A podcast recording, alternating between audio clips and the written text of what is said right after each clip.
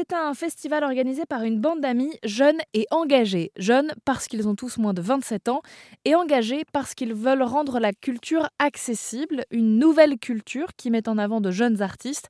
Engagés aussi parce que c'est un festival qu'ils essayent de rendre le plus responsable possible et puis engagés dans le partage d'un point de vue humain. C'est ce que nous raconte Manon Savary du comité d'organisation du festival de l'Arbre Bavard.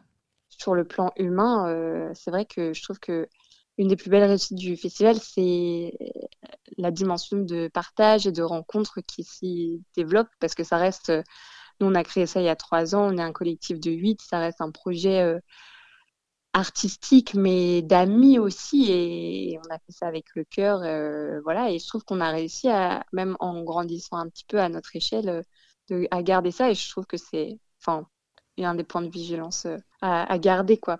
Parce que c'est vrai qu'en grandissant, on peut perdre un peu ce côté euh, proche des gens, etc. Là, par exemple, cette année, on s'est fait un peu surprendre. Euh, on fait un appel à projet pour faire la programmation des spectacles.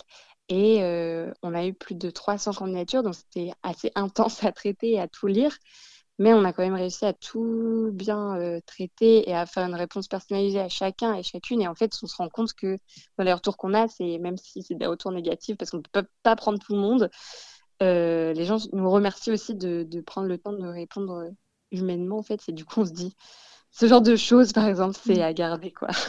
On essaie de ne pas devenir une machine euh, trop grosse. Ce festival aura lieu du 5 au 6 août à Andouillé, c'est en Mayenne, pas très loin de Laval, et c'est un festival qui revient donc pour la troisième année cet été. L'année dernière, on a fait 1000 entrées sur le week-end. Voilà, donc on avait euh, une jauge à 500 personnes par jour qu'on a remplie. Et cette année, du coup, on va pouvoir monter, on monte à 750 euh, par, par jour.